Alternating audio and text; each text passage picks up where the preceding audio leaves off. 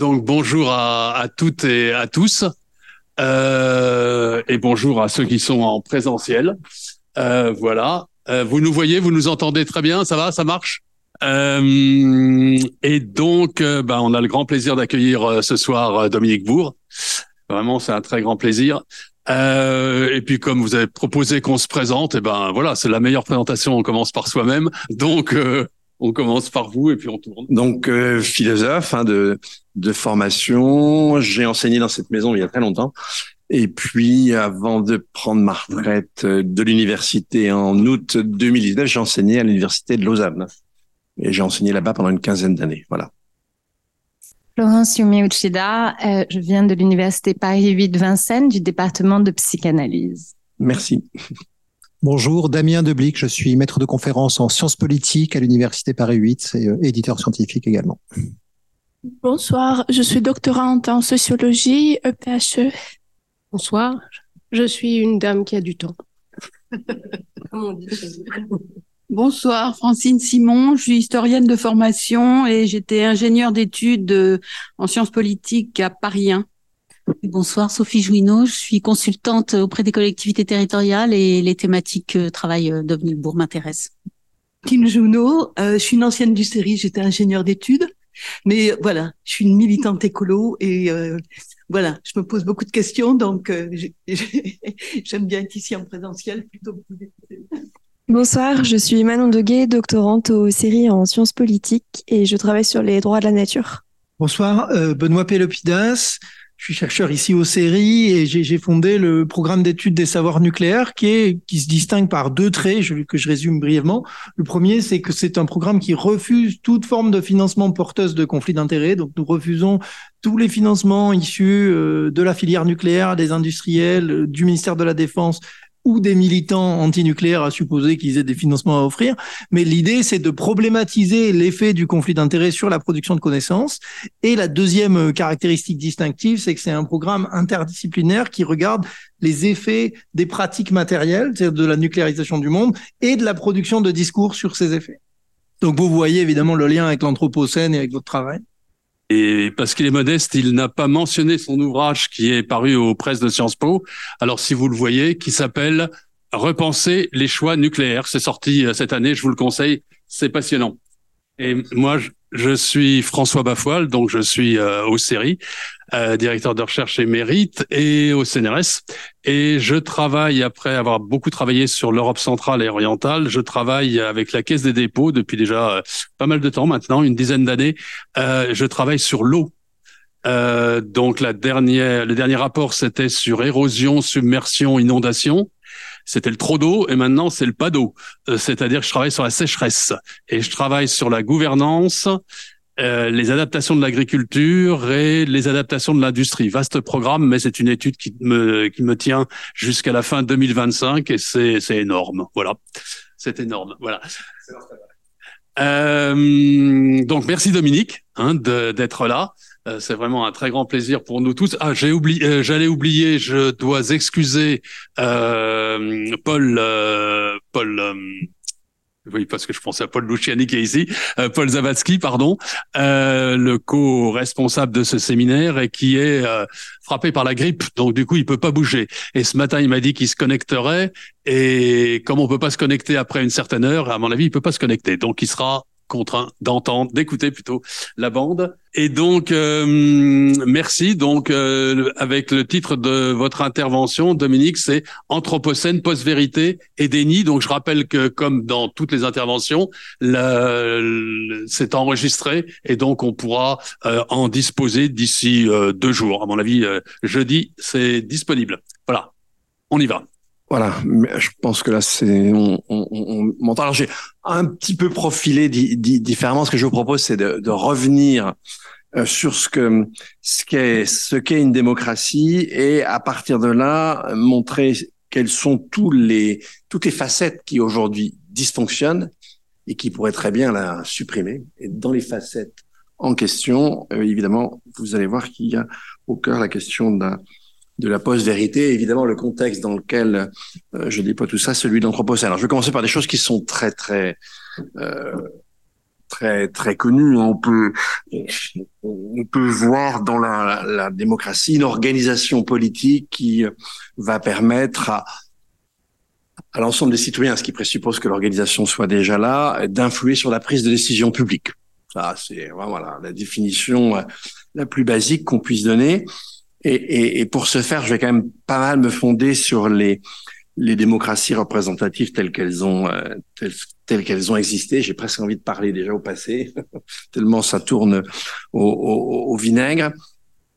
Et vous verrez en incluant un élargissement possible du côté de la démocratie écologique. Bon, il y a trois principes et ça change rien si euh, une euh, c'est simplement l'enrichissement d'un de ces principes qui permettrait de construire ce qu'on peut appeler une démocratie écologique. Le premier de ces principes est très classique, hein, c'est celui de la souveraineté populaire. Personne n'accède à, une, parcelle d'autorité si ce n'est au travers euh, de, de l'élection ou indirectement d'un choix par les de manière indirecte par les élus. Donc ça, c'est le premier principe. Deuxième principe, c'est celui des droits humains. Et souvent, aujourd'hui, d'ailleurs, si vous interrogez les gens, euh, que ce soit à gauche ou à droite aujourd'hui, ils réduisent tous la démocratie à l'élection, euh, ce qui est une catastrophe. Parce que si la démocratie se réduit à l'élection, ben, je veux dire, toutes les beaucoup de dictatures sont des démocraties, puisque vous pouvez à partir de ce moment-là, au nom d'une majorité, tyranniser une minorité. Donc le second principe, tout aussi important que celui de la souveraineté populaire et l'élection, qui est son corollaire, c'est la question, dans un premier temps, des droits humains, et aujourd'hui, on, droit, on devrait élargir au droit de la nature, hein, et de concilier droits humains et, et, droits de la nature. Parce qu'évidemment, euh, limiter la tyrannie, c'est aussi limiter la tyrannie sur le vivant, et là, les amis, il y a de la marge, hein, parce que franchement, c'est pas exactement ce qu'on a fait et ce qu'on est en train de faire, même à la COP 28. Et puis, évidemment, troisième principe, et vous ne pouvez retirer aucun de ces trois, c'est la conjonction des trois qui va faire que vous êtes dans un espace démocratique. Évidemment, c'est l'état de droit, c'est un état où tant les gouvernants que les gouvernés sont assujettis à la loi. évidemment, ce qui est très important, c'est que les gouvernants soient assujettis à la loi. C'est ce qu'on appelle la norme fondamentale, le, le droit constitutionnel. Donc ça, c'est les trois modalités classiques, mais évidemment, si vous enrichissez du côté des droits de la nature, bah, justement, vous, vous, vous, changez quand même puissamment l'identité d'une démocratie, puisque vous élargissez hein, euh, euh, le, le, domaine de l'action la, encadrée juridiquement, puis vous l'orientez aussi de façon euh, très très différente. On pourra revenir dans la, dans la discussion là-dessus. Alors ça, c'est les trois principes. À ces trois principes euh, s'ajoutent trois modalités hein, de, de, de l'exercice de cette influence euh, de l'ensemble des citoyens sur la prise de décision publique. Donc évidemment, ça renvoie au législatif et vous avez trois modalités qui ne sont évidemment pas du tout exclusives. Vous avez la, démo, la modalité délégative ou représentative. Alors, on, on veut toujours dire que la, démo, la, la modalité représentative, c'est pas la vraie démocratie, etc. Moi, j'ai des doutes. Je vous dis tout de suite. Euh, chaque année, à peu près, le Parlement va prendre 2000 décisions. Je suis citoyen suisse. J'ai quatre votations dans l'année. Si vous m'en donnez 2000, je ne vis pas. Donc c'est absolument impossible euh, de pouvoir euh, confier au souverain directement l'ensemble d'une décision d'organisation d'une société donnée. Donc la démocratie, la modalité, excusez-moi, délégative ou représentative, elle, elle, elle, constitue un petit peu le socle. Elle est vraiment iné inévitable, sauf si vous êtes avec des tout petits groupes. Mais là, euh, l'histoire du nombre continue à, à compter. C'était l'argument de Benjamin Constant, mais il n'est pas, il est pas idiot. Deuxième modalité, c'est la démocratie, la, oh, décidément, la modalité participative délibérative. Alors, le délibératif est nécessairement participatif, mais le participatif n'est pas nécessairement délibératif.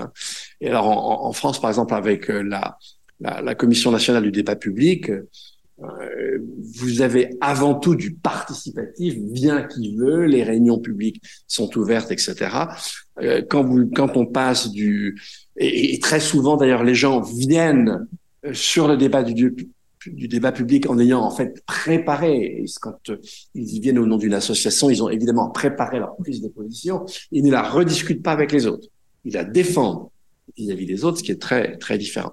Là, on est dans le participatif. Pour qu'il y ait délibératif, il faut évidemment que l'entrée soit close. c'est tout le monde, il n'y a pas de délibératif possible. Il faut que ça reste un petit nombre. Alors, ça peut aller jusqu'au sondage délibératif, vous pouvez avoir plusieurs centaines de personnes. Si c'est plutôt ce qu'on appelle les mini euh, les mini publics, là, c'est par exemple une conférence de consensus de citoyens, c'est 15-20 personnes. La, la, la, convention citoyenne sur le climat, c'était 150 personnes, mais on reste quand même avec un, un nombre de gens euh, limité. Et le principe de la délibération, c'est que euh, les, les, gens doivent, euh, comment, euh, doivent, là, c'est assez fort. Ouais, D'accord. Les, les, les gens doivent consulter, alors recevoir en général une information. Ils peuvent la discuter et discuter avec des, des porteurs d'informations, euh, même des porteurs d'intérêt d'ailleurs. Et, et, et, donc, euh, il faut vraiment qu'il y ait une délibération, c'est-à-dire qu'il faut qu'il y ait un apport d'informations par rapport auquel on va peser le pour et le contre et on va euh, émettre une recommandation qui n'est pas forcément euh, de type euh, unanimité. Donc là, on est sur la, la participation délibération et donc avec les sujets un petit peu complexes, notamment les sujets environnementaux, la délibération est vraiment quelque chose de très intéressant parce que par définition, chaque fois, le citoyen lambda n'aura pas l'information totale, en tout cas, pour autant qu'elle soit totale, mais en tout cas l'information minimale pour pouvoir traiter d'un sujet euh, sans, sans souvent un apport d'experts. Et puis, vous avez euh, la troisième modalité possible. Hein. Euh, et là, le, le, corps électoral dans son entier va trancher d'une décision. Hein. Alors, c'est le référendum en France, c'est les initiatives en Suisse. Alors, c'est très différent. Le référendum à la française, ce sont les autorités publiques qui posent une question, une seule question, on répond par oui ou par non. Hein, les votations en Suisse, très, elles viennent très souvent de la société civile elle-même. Alors, ça s'appelle référendum quand ça vient euh, des autorités publiques, mais ça peut venir euh, des, des autorités, des, des citoyens ou des autorités à différents niveaux, ou des citoyens qui vont proposer une question à un échelon euh, local, ça peut être l'échelon municipal, ça peut être l'échelon cantonal, évidemment, ça peut être aussi l'échelon l'échelon fédéral, mais dans ce cas-là, quelle que soit, si vous voulez, la question, la pluralité des questions qui font que euh, le, référendum change complètement. En Suisse, par exemple, les votations, vous avez un petit carnet qui vous indique, euh, assez bien fait, c'est très équilibré, qui défend les différentes positions possibles, hein, le non, le oui, euh, par exemple. Et puis en même temps, on, vous donne les, indications des partis. Alors, faut, faut vous dire que la plupart des gens lisent pas le petit livret et, et vote en fonction des indications fournies par les partis. Euh, ce système existe depuis plus d'un siècle et demi. Il n'y a qu'en gros 10% euh, des votations qui passent. Tout simplement parce que chaque fois qu'une votation a un caractère économique fort, comme la Suisse se caractérise par le fait que vous n'avez pas de contrôle du financement privé de la vie publique, vous avez des tombereaux d'argent qui sont déversés dans la société pour faire pencher la balance dans un d'un côté. C'est pareil en Californie. Hein. Et, et, et, et, ça marche à fond. Hein. Donc il faut vraiment, si vous voulez, les genres de questions où vous avez une, où on voit pas ce qu'on voit chaque fois, ça commence toujours très fort euh, dans les sondages, une votation, et, il faut pour que ça passe en plus la majorité et des cantons et du peuple, et en général, euh, au dernier moment, ça passe pas. Alors pour que ça passe, faut interroger les lecteurs sur les vaches doivent-elles avoir des cornes ou pas évidemment, il y a les, les, lobbies patronaux ne mettent pas des centaines de millions pour faire pencher la balance, hein. ou alors euh, le, le, mariage pour tous, par exemple. Ça, c'est passé à presque 70%, parce que les lobbies économiques sont foutés complètement. Donc, euh, ben voilà. Alors, euh, donc ça, c'est les trois modalités. OK, ça, c'est bien, mais si vous avez ça tout seul, ça ne signifie rien. J'ai déjà commencé à vous le montrer en vous parlant euh, du cas suisse avec l'absence de contrôle du financement de la vie publique. Là, il y a un certain nombre d'éléments de contexte. Alors évidemment, l'éducation, le fait que vous ayez une presse libre, les syndicats, etc. Mais il y a trois éléments qui sont très importants et qui, on va le voir aujourd'hui, vraiment euh, euh, nous, posent énormément de problèmes. Le premier élément sans lequel vous n'avez pas, ce système ne marche pas, c'est un, un certain type de système d'information. Alors, je suis désolé pour avoir un système d'information qui n'était pas idéal, mais en tout cas qui n'était pas incompatible avec euh, la démocratie. Il faut, faut que je revienne avant le web.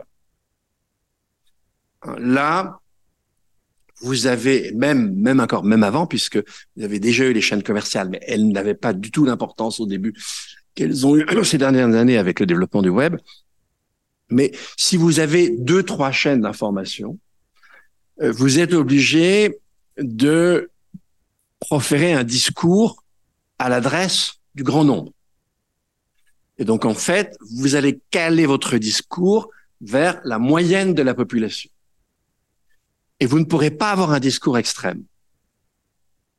Pour autant que ce soit que vous ayez une certaine liberté, évidemment. Si, euh, merci beaucoup. Euh, si c'est dans un cadre dictatorial, euh, là il n'y a aucun problème de pouvoir un discours totalement extrême. Euh, et, et, de toute façon, il n'y a qu'une chaîne, etc. Bon, euh, voilà. Mais et en revanche, quand vous avez une fragmentation du paysage, mais vraiment une forte fragmentation, et quand cette fragmentation a un aspect économique, c'est-à-dire quand les chaînes doivent être rentables, eh bien là, vous ouvrez sur un, une, une forme de discours qui est complètement différente. Vous avez un discours chalandise. C'est-à-dire, vous devez cibler votre discours avec un, une, certaine clientèle. Donc, le, le modèle par excellence, c'est Fox News aux États-Unis. Par exemple, CNews en France, c'est 1 à 2 d'audi euh, d'audience. C'est rien. En revanche, l'effet par les réseaux sociaux est surmultiplié. Il est beaucoup plus important que le nombre de téléspectateurs que vous avez sur ce genre de chaîne. Vous prenez Fox News aux États-Unis, vous virez tous les journalistes et vous mettez à la place des journalistes de CNN ou d'une autre chaîne, ils vont fermer en quelques jours. En fait, on veut, les gens qui viennent écouter ça veulent un certain type de discours avec un positionnement particulier. Et, faisons le test suivant. Imaginons que en, en 68, euh, en France, vous ayez eu une multitude de chaînes d'infos et des réseaux sociaux. Imaginez comment aurait été perçue l'entrée des chars russes à Prague. Ce sont pas des chars, ils sont pas russes, ils sont pas à Prague. Bon. Euh, et vous pouvez décliner ça comme avec la Covid.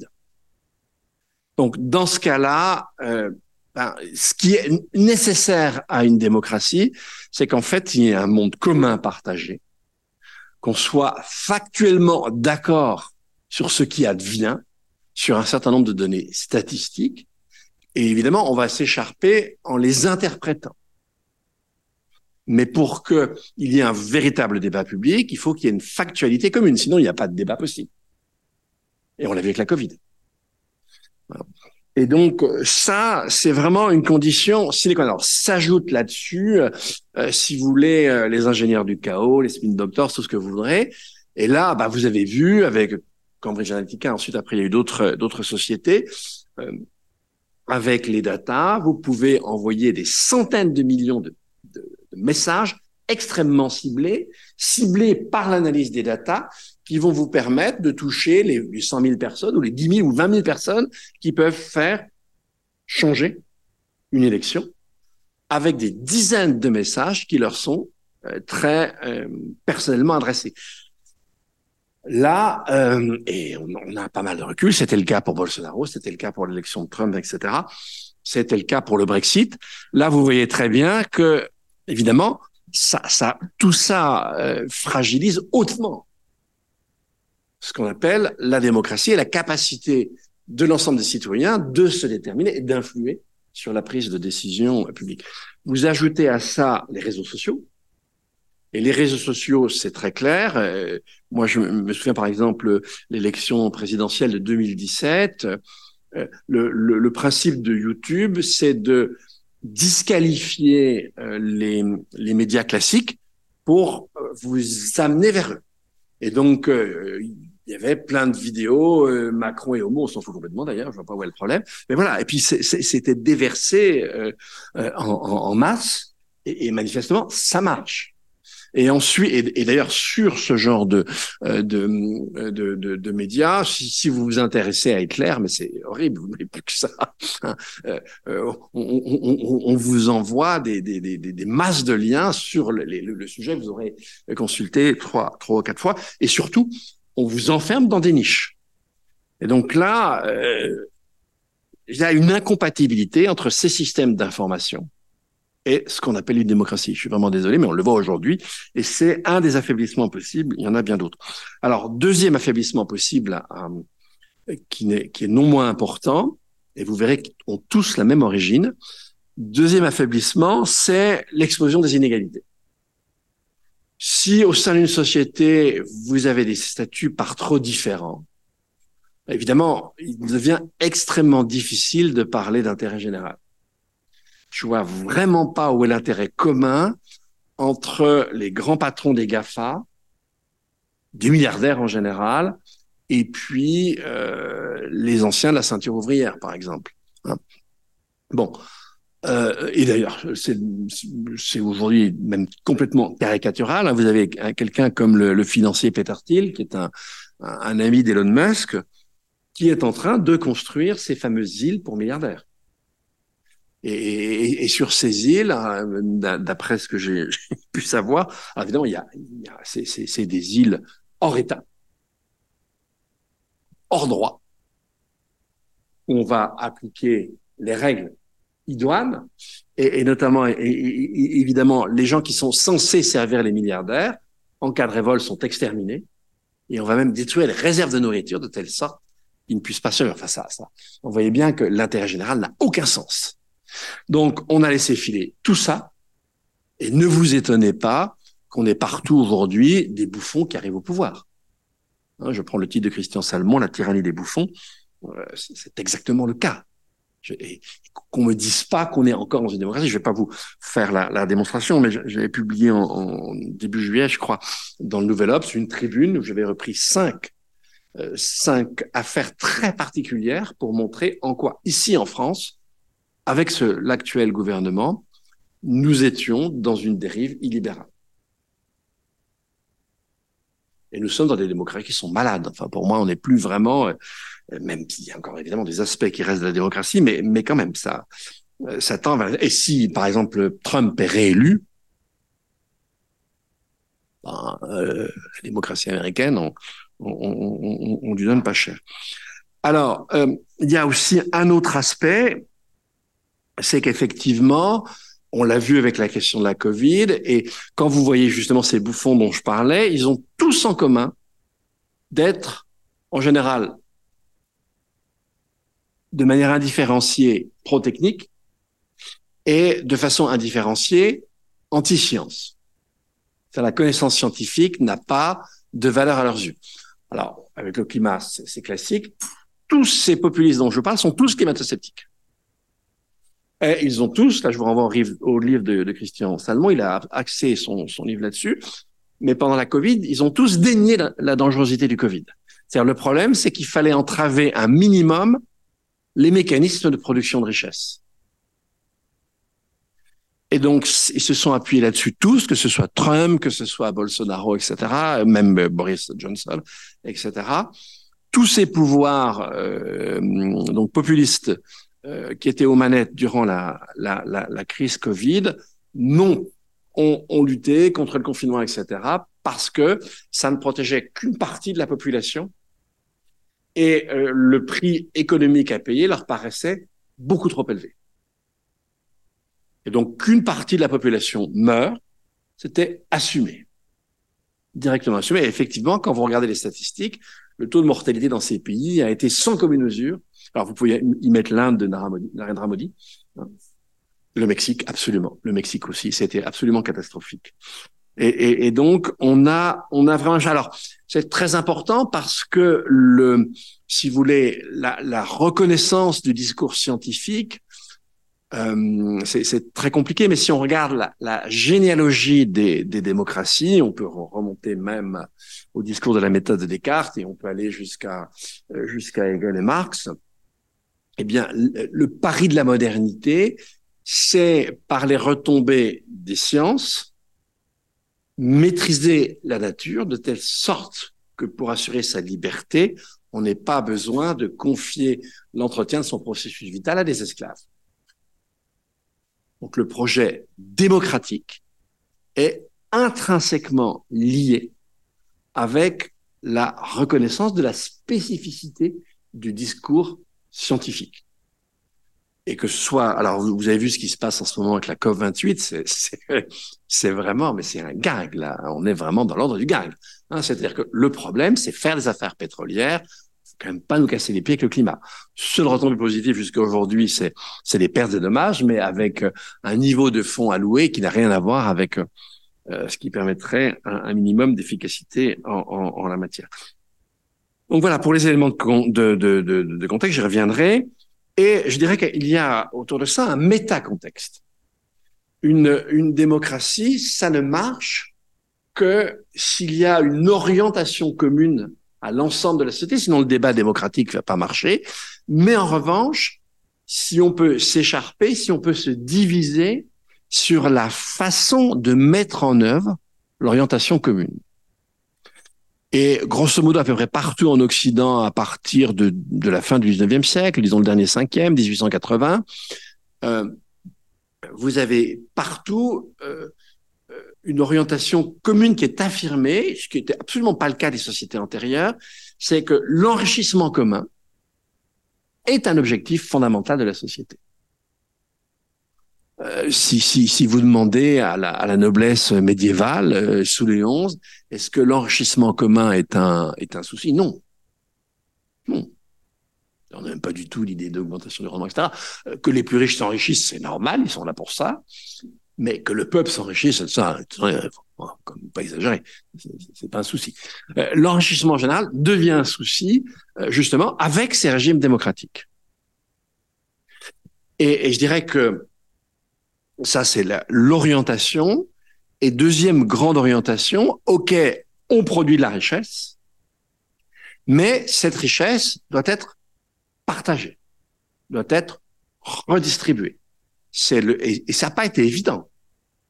Parce que pour que ce soit le cas, il faut qu'il y ait l'acceptation de l'impôt. Et c'est allé loin. Par exemple, c'est la droite française dans les années 20 qui casse la bourgeoisie entière, qui est pourtant son électorat pour produire plus de richesses. Ça va donc relativement loin. Et, et, et, c'est pas une chose qui a été admise comme ça. C'est, vraiment un long processus d'instauration de la modernité. On, on part de Descartes, Bacon, on a la philosophie du contrat, on a égal, etc. Et c'est, et c'est tout le fruit de l'évolution au 19e siècle qui va, euh, qui, qui va permettre ça. Et effectivement, euh, ben évidemment, aussi bien quant à, quant à la production, la meilleure manière de produire la richesse, quant à la façon la plus juste de la redistribuer, vous avez une polarité, vous avez deux grandes orientations. Hein, l'orientation droite, pour produire le maximum de richesse, on, on, on va libérer l'initiative. Pour la redistribuer, eh bien, on va redistribuer au prorata des mérites des uns et des autres.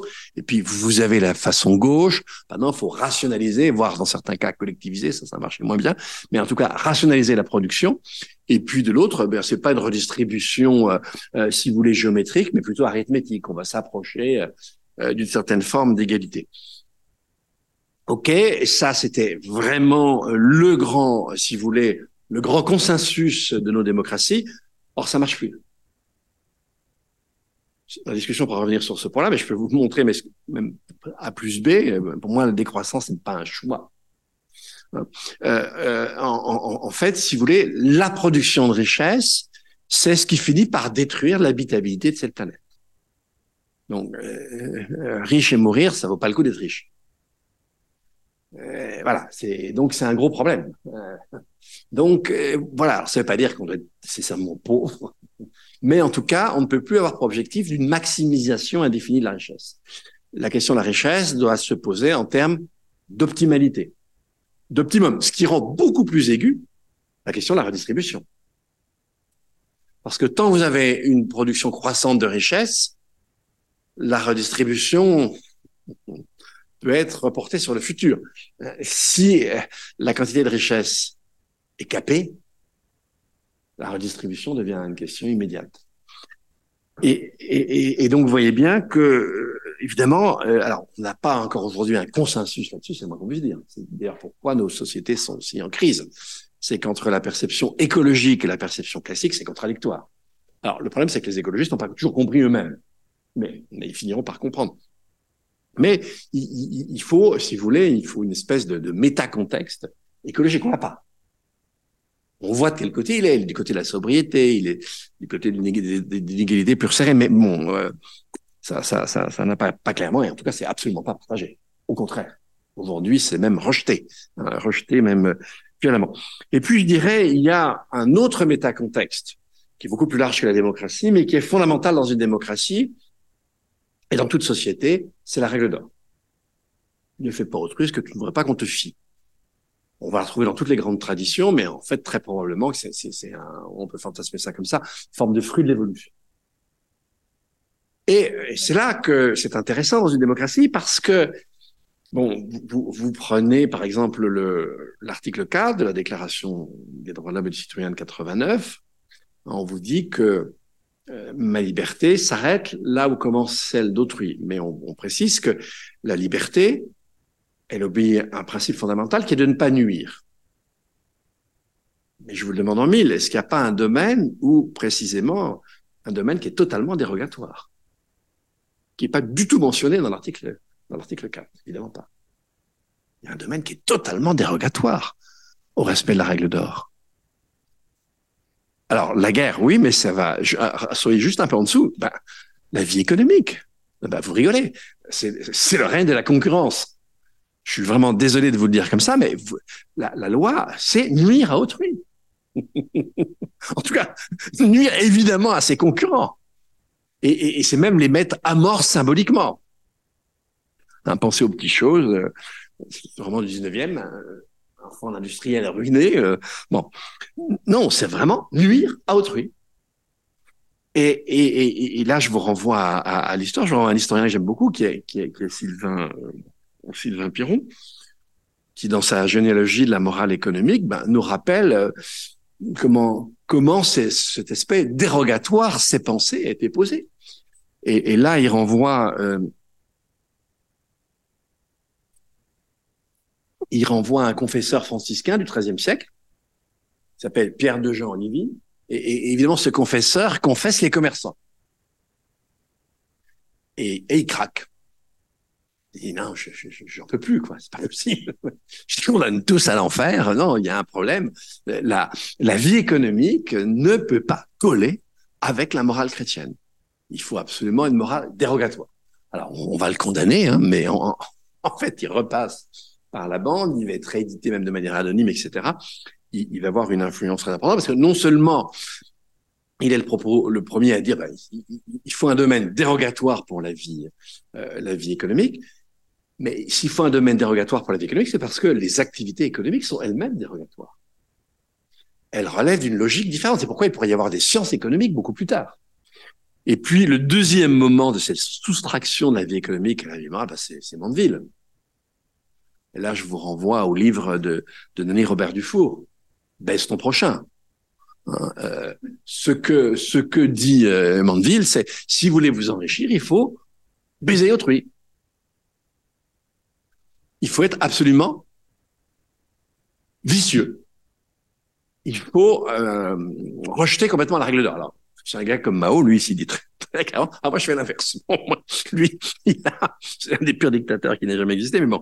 Donc, euh, et, et qu'est-ce qui se passe aujourd'hui? Qu'est-ce qui se passe avec ce qu'on appelle le néolibéralisme?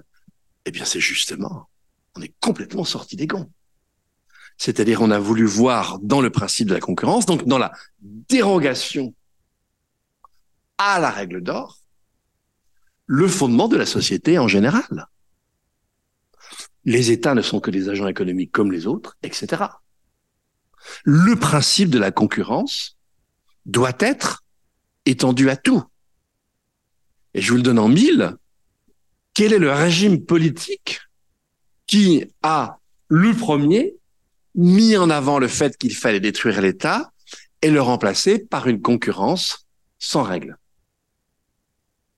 Ben, Les nazis. C'est au cœur du nazisme.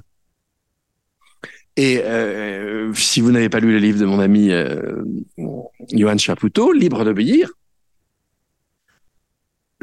Hitler, pendant la guerre, euh, charge un jeune juriste de théoriser la destruction de l'État et le remplacement de l'État par des agences en concurrence.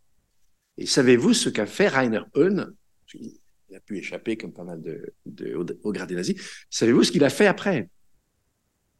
Eh bien, il a créé une école de management. Est-ce qu'il avait théorisé sous Hitler? Il l'a mis en pratique dans la vie économique. Et, pour moi, une des, une des raisons du pourrissement de nos démocraties, c'est précisément le fait qu'on ne, ne réaffirme plus la règle d'or, qu'on a étendu de façon absolue la logique économique, qui est contradictoire avec la question euh, euh, de, de, la règle d'or, et donc on a permis à la logique économique de s'étendre à tout, à commencer par le système de l'information. Et évidemment, par créer la chalandise dont je vous parlais tout à l'heure, par créer les niches, par euh, et, et c'est effectivement totalement contradictoire avec la, la démocratie. Évidemment, si vous faites sauter la règle d'or, bah, vous allez faire exploser les inégalités. Vous n'avez aucune norme euh, qui va vous inciter à les, à, à les réduire. Et si vous faites sauter la règle d'or, vous faites sauter totalement la relation à la vérité. La relation, elle est avant tout morale. D'où le mensonge. Le mensonge, c'est bien connaître la cacher la vérité que je connais. Donc la relation à la vérité est morale. Si vous faites sauter la règle d'or, vous êtes dans la post-vérité. Et, c'est comme comme vous le dites, dans, euh, François, dans, dans, votre livre, bah, c'est le narcissisme primaire le plus absolu. Aucune règle qui vaille par rapport au désir euh, baveux de libido du dictateur, du bouffon. En général, ces dictateurs-là sont, enfin, ils, peuvent être bouffons plus ou moins méchants, mais euh, au départ, ils sont moins méchants qu'ils ne le sont évidemment à à à, à, la, fin. Et, et donc, euh, évidemment, ce qui est très gênant dans toute cette affaire, euh, c'est qu'elle se, elle advient dans un contexte qui est très particulier. C'est, si vous voulez, on est sous une double menace aujourd'hui. On est sous la menace retour de la menace de la dissémination nucléaire. Le premier acteur, ça a été l'invasion euh, de l'Irak par les États-Unis. Si évidemment l'Irak avait été doté de la bombe nucléaire, jamais les États-Unis n'auraient pu l'envahir.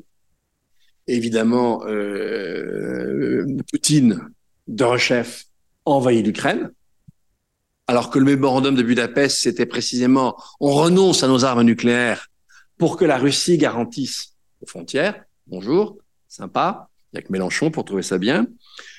Et donc, euh, si vous voulez, on vient d'ouvrir un boulevard à la dissémination nucléaire. Tout État sur Terre aujourd'hui qui n'est pas doté de l'arme nucléaire est en danger. Et la raison pour laquelle ni les Américains ni l'Europe ne permet à l'Ukraine de se défendre correctement, c'est précisément la peur nucléaire. Donc c'est QFD. Alors ça, c'est la première menace. C'était déjà pas mal dans le genre, hein, puisque euh, la menace nucléaire, la menace d'un conflit nucléaire majeur avec des armes thermonucléaires, c'est la menace d'un hiver nucléaire. Donc, c'est la menace d'un devenir inhabitable, au moins pour un certain nombre d'années. ça suffit pour que on disparaisse en grand nombre euh, de la planète. Et puis, l'autre menace aujourd'hui, alors là, je pensais pas, moi, pas tout à fait né de la dernière pluie, je, je pensais pas vivre ça, je pensais que ça arriverait dans, dans, dans 20 ou 30 ans. Mais en fait, euh, là, je peux vous dire que la décennie dans laquelle nous sommes entrés c'est une décennie où la péjoration de l'habitabilité de la Terre va être vraiment substantielle. Hein, c'est déjà engagé. Alors, je, vais vous donner trois arguments très rapides euh, pour euh, vous le faire comprendre. Le premier argument, bah, c'est tout simplement la distribution de la population. Euh, si vous regardez la façon dont la population est distribuée, vous avez deux grandes zones. Hein. Vous avez la, la, zone tempérée où vous avez une température moyenne qui va de 11 à 20 degrés à l'année, de 21 à, à, à, à 28. Euh, et là, c'est les zones tropicales. Euh, là, si vous prenez la répartition de la population en 1800 et si vous la prenez en 2000, à peu de choses près, c'est la même. tout simplement parce que c'est là, dans les aires tropicales, que vous avez la productivité primaire la plus importante. Donc, c'est là que vous avez aussi la, chaîne, trophique qui va pouvoir se développer euh, le, plus possible. Et c'est là que vous avez la plus grande densité de, population. Mais à 28 degrés de moyenne annuelle territoriale, la population chute. Alors que le froid, c'est un long dégradé. Et à 29 degrés, il n'y a plus d'habitat humain. Là, on est cette année, on est une année à plus, on est en, de janvier, octobre à 1,53, donc on est plus 1,5 degré de moyenne à l'année. Sur une période de 10 ans, on sera à 1,5 dans quelques années, ou pire en 2030. Et dès 2040, là, on a eu deux jours à plus de degrés, vous aurez des années à plus de, à, plus de degrés. Ça, c'est déjà dans les tuyaux. Donc, des années de plus de degrés, vous, vous multipliez, enfin, faites au moins plus 3 sur les continents. Donc toute la partie de 25 à 28 degrés va passer au-delà des va passer au-delà des 28, va devenir inhabitable. À ça, vous ajoutez euh, les perturbations du régime des pluies. Donc vous prenez par exemple euh, cette année, euh, l'Espagne, c'est 65% de la production céréalière en moins, du fait des sécheresses précoces printanières. Et puis, par exemple, la Grèce, c'est 50% en moins de production viticole. Là, c'est la chaleur, c'est pas la sécheresse. Et donc, euh, nos capacités de production alimentaire vont sérieusement se réduire durant toute la décennie. Et vous ajoutez à ça la chaleur humide, qui vient simplement amplifier les effets de la, chaleur. Disons que, pour vous expliquer ça simplement, à partir d'une trentaine de degrés de température en 30 degrés Celsius de température ambiante, le, moyen par lequel on, on, règle sa température intérieure. La température de la peau est entre 30 et 35 degrés.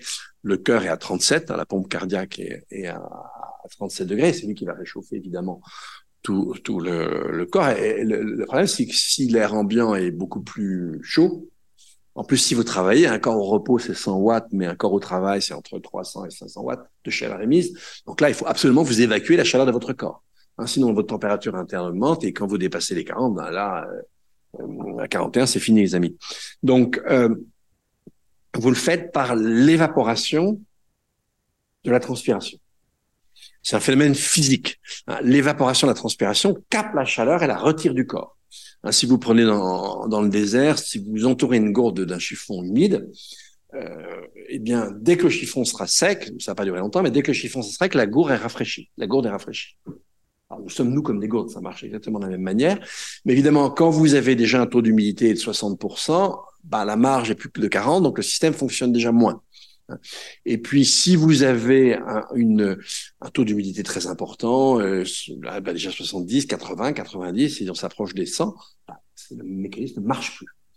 Et donc là, euh, eh bien votre chaleur monte toute seule. Et, quand elle commence à monter d'un degré par heure, là, c'est très dangereux. Si vous regardez maintenant, euh, dès la décennie 2040, évidemment, ça commence déjà avant, mais le, le nombre de, enfin, les, les, aires géographiques vous aurez, euh, pour que ce soit hyper dangereux, il faut au moins, sinon vous allez détruire la santé, mais c'est plus lent pour mourir. Euh, si, si vous avez deux jours avec au moins six heures euh, dans ces conditions-là, vous, si vous n'avez pas la possibilité de vous retirer dans un endroit frais, etc., bah, vous crevez. Tout simplement. Et là, les zones sur Terre qui vont être affectées par ça, elles sont gigantesques. Donc c'est ça l'enjeu. C'est pas de faire plaisir aux écolos. Euh, l'enjeu, il est vital. Et aujourd'hui, il devient directement extrêmement vital. Et vous avez vu la réaction. Vous mettez quand même une espèce bizarre. Et, plus ça va devenir évident, ce que ça commence le cas, mais on voit maintenant euh, que le climat a vraiment changé. Euh, si vous voulez, vous avez des, des, vagues de chaleur en continu. même les dix premières années de ce siècle, vous avez eu trois grandes canicules au monde. 2003 à l'Europe, 2007 alors l'hémisphère sud, l'Australie et 2010 la Russie. Basta. Là, c'est continu. Et je vous rappelle qu'il n'y a pas que les êtres humains qui se rafraîchissent par la transpiration. Tous les animaux, tous les mammifères, d'une manière différente. Alors, euh, moins efficace que nous d'ailleurs. Hein. Un chien avec sa langue, c'est plus compliqué. Un, chat avec les petits coussinets, c'est plus compliqué. Mais, et puis surtout, toutes les plantes évapotranspirent. Et dans la forêt tropicale, on est déjà aux limites. Donc, euh, ben voilà, le contexte, si vous voulez, le, le, le contexte général fait que la post-vérité est l'assurance de la mortalité. Et cette post-vérité, elle va se chercher effectivement dans le narcissisme et dans le fait que les, foules adhèrent au narcissisme des bouffons. Plus les bouffons, plus les narcisses, plus il est en apparence anti-système par son narcissisme, plus effectivement il critique la règle générale et plus l'adhésion est forte. Hein, chaque fois que euh, vous vous souvenez le coup de l'eau de Javel, enfin quand même, c'est quand même énorme. Une des autres âneries de Trump, c'est euh, je crois que c'est le Colorado qui a pas de frontière avec le Mexique et dit on va, on va construire un, mur euh, au Colorado. pas tellement l'intérêt. Et à chaque fois qu'il fait une bourde, les adhésions sont plus fortes. Moi, je je, je, sais pas comment on fait. Mais euh, si vous voulez, euh, la difficulté, c'est que c'est tout notre système civilisationnel qui, est en train d'être tiré vers le bas avec ça dans des conditions euh, où euh, des conditions qui sont très très dangereuses. Euh, donc voilà, euh, ce que j'avais envie de, de vous dire. L'espace est ouvert à la, à la discussion. Merci Dominique. Euh, on fait un premier tour de questions et puis on, on refait un Benoît. Est-ce est que, tu, est que tu autorises les réactions? Moi, j'allais dire, je voulais juste réagir sur le volet prolifération nucléaire, puisque je m'y attendais, je l'attendais pas du tout. Euh, et et, et, et c'est un, pardon. Et c'est un peu nouveau pour moi parce que c'est, je découvre que il y a des aspects sur lesquels finalement je suis pas d'accord. C'est nouveau. Euh, et, c'est aussi nouveau pour moi parce que pour une fois, je vais amener euh, ce serait trop dire de dire une bonne nouvelle, mais de dire une, mauvaise nouvelle de nature différente. Euh, alors, en fait, je, je, reviens sur la phrase que vous avez que vous avez euh, énoncée, qui est de dire les États qui ne sont pas dotés d'armes nucléaires sont en danger. D'abord, il faut quand même être clair. Hein. Il y a 193 États sur la planète. Dire ça, ça veut dire tous, sauf neuf, sont en danger. Si on est très gentil et qu'on dit les États qui hébergent les armes nucléaires américaines, euh, on en ajoute cinq. Et si on croit les Biélorusses qui disent qu'ils hébergent les armes nucléaires russes, on en ajoute six. Donc il en reste très très peu. Je, pense que c'est pas la peine de dire ça hein, et qu'en fait tout votre diagnostic il tient absolument parfaitement, même en ne disant pas ça. Mais, mais surtout en disant ça, ça m'embête parce que, parce que ça remobilise des choses que je crois par ailleurs vous critiquez vraiment très bien sur l'illimitation et sur les choses comme ça. C'est-à-dire que dire que si on a l'arme nucléaire, alors on n'est pas en danger, il me semble que déjà c'est faire deux fautes. La première, c'est supposer, et on, ça, ça, je me suis fatigué pendant les 15 dernières années, donc je suis un peu sensible sur le truc, c'est supposer que le fait qu'on ait évité les explosions nucléaires non désirées, c'est parce que tout le monde a bien contrôlé l'opération. Ce qui est démontrablement faux. C'est-à-dire, on a pu, enfin, moi j'ai pu montrer que dans au moins 12 cas, on a évité des explosions nucléaires non désirées pour des raisons non explicables par la pratique du contrôle, mais explicables par des gens qui ont désobéi. Et c'est grâce à la désobéissance ou la défaillance technique qu'on est. Donc, ne nous racontons pas que la possession est totalement contrôlée. Et par ailleurs, votre critique du technofétichisme euh, fait que, a priori, on aurait dû être d'accord sur ça. C'est pour ça que quand je disais que je suis surpris du désaccord, je suis vraiment surpris. Euh, L'autre truc, c'est que la possession des arsenaux nucléaires, dire que posséder ces machins-là, ça nous met en sécurité, c'est oublier que, à l'exception de l'Afrique du Sud, tous les États qui possèdent ces choses les ont fait exploser en grande quantité, au point que les gens qui travaillent sur l'anthropocène nous disent que un des marqueurs de l'entrée dans l'anthropocène, c'est les effets les, des essais thermonucléaires des années 50. Euh, troisième raison de, l'objection, c'est que, et, ça vous avez un joli graphe dans le, bouquin, étonnamment, contrairement à ce que les experts autoproclamés vous racontent depuis 30 ans, on n'a jamais été dans un niveau aussi bas de prolifération horizontale, c'est-à-dire en termes de fréquence des, nouveaux États qui acquièrent l'arme nucléaire. Par contre, il y a course aux armements absolument de la part de tous les États déjà dotés. Ça, oui. Donc, il me semble, euh, pardon, en fait, pour vous donner raison, qu'on n'a pas besoin de raconter cette histoire-là. Par contre, on peut le poser le problème à l'envers en disant, il est regrettable que les États-Unis choisissent d'envahir et d'attaquer les États non dotés et ce faisant revalorisent des armes nucléaires ce qu'il ne faudrait pas faire. Et un autre résultat, par, le, par ailleurs, pardon, mais qui, va dans ce sens, c'est que, et c'est pour ça que je vous disais que je suis moins inquiet sur la prolifération horizontale, on peut montrer que aucun État doté d'armes nucléaires aujourd'hui, aucun, ne l'a été sans l'aide d'au moins un membre permanent du Conseil de sécurité, et que tous les membres permanents du Conseil de sécurité ont aidé au moins un État à proliférer.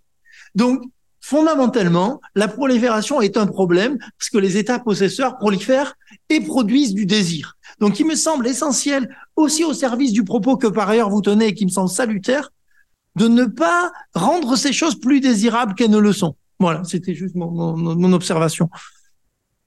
Pas dit que ça assurait leur sécurité, alors certainement pas. Je dis que ça, ça nourrissait le fantasme pour avoir la sécurité, il fallait être doté, ce qui n'est pas du tout la même chose. Hein. Et, voilà, ça c'est ma, ma, ma, première euh, nuance. Alors, tout à fait d'accord avec le, fait que, en fait, euh, la, le, le non-emploi euh, présuppose, disons, euh, à la fois le désir de vivre et un minimum de rationalité et que ce qui est intéressant dans ce qui s'est passé, c'est lorsque le décideur lui-même était rationnellement défaillant, des éléments de la chaîne ne l'ont pas été. Mais le réflexe est, le même. Il n'a pas eu lieu chez le décideur. Dieu merci. Il n'est pas tout à fait seul. Il y a une chaîne de mise en œuvre de la décision qui fait que cette espèce de, de filet de sécurité de la rationalité peut quand même avoir lieu, même si le décideur est défaillant. Euh, je, Maintenant, on est très ennuyé avec cette affaire-là parce que euh, personne ne peut dire que euh, ça ne finira pas par, euh, par péter. Et là, c'est la fin de l'humanité à peu de choses près. Bon, euh, si effectivement il y a diffusion et si on a des, des narcisses partout au pouvoir, si vous voulez justement le filet de sécurité rationnelle, il a tendance à s'évanouir. Donc euh, voilà, je, je, suis pas en train de vous dire que les armes atomiques c'est génial, hein, c'est sûr, c'est surtout pas ce que je dis. Je, je, dis simplement que on s'est mis dans cette folie et, et cette folie, elle a des poches paradoxales.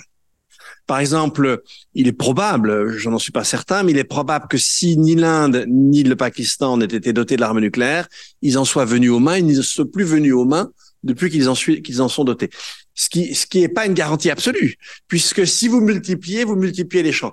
Donc, euh, je dis simplement que dans, dans cette affaire-là, on est vraiment dans le tragique. C'est-à-dire, on s'est mis dans quelque chose euh, d'effrayant, dont il va être très difficile de, de sortir. Euh, c'est tout. Je n'en dis pas plus. Hein.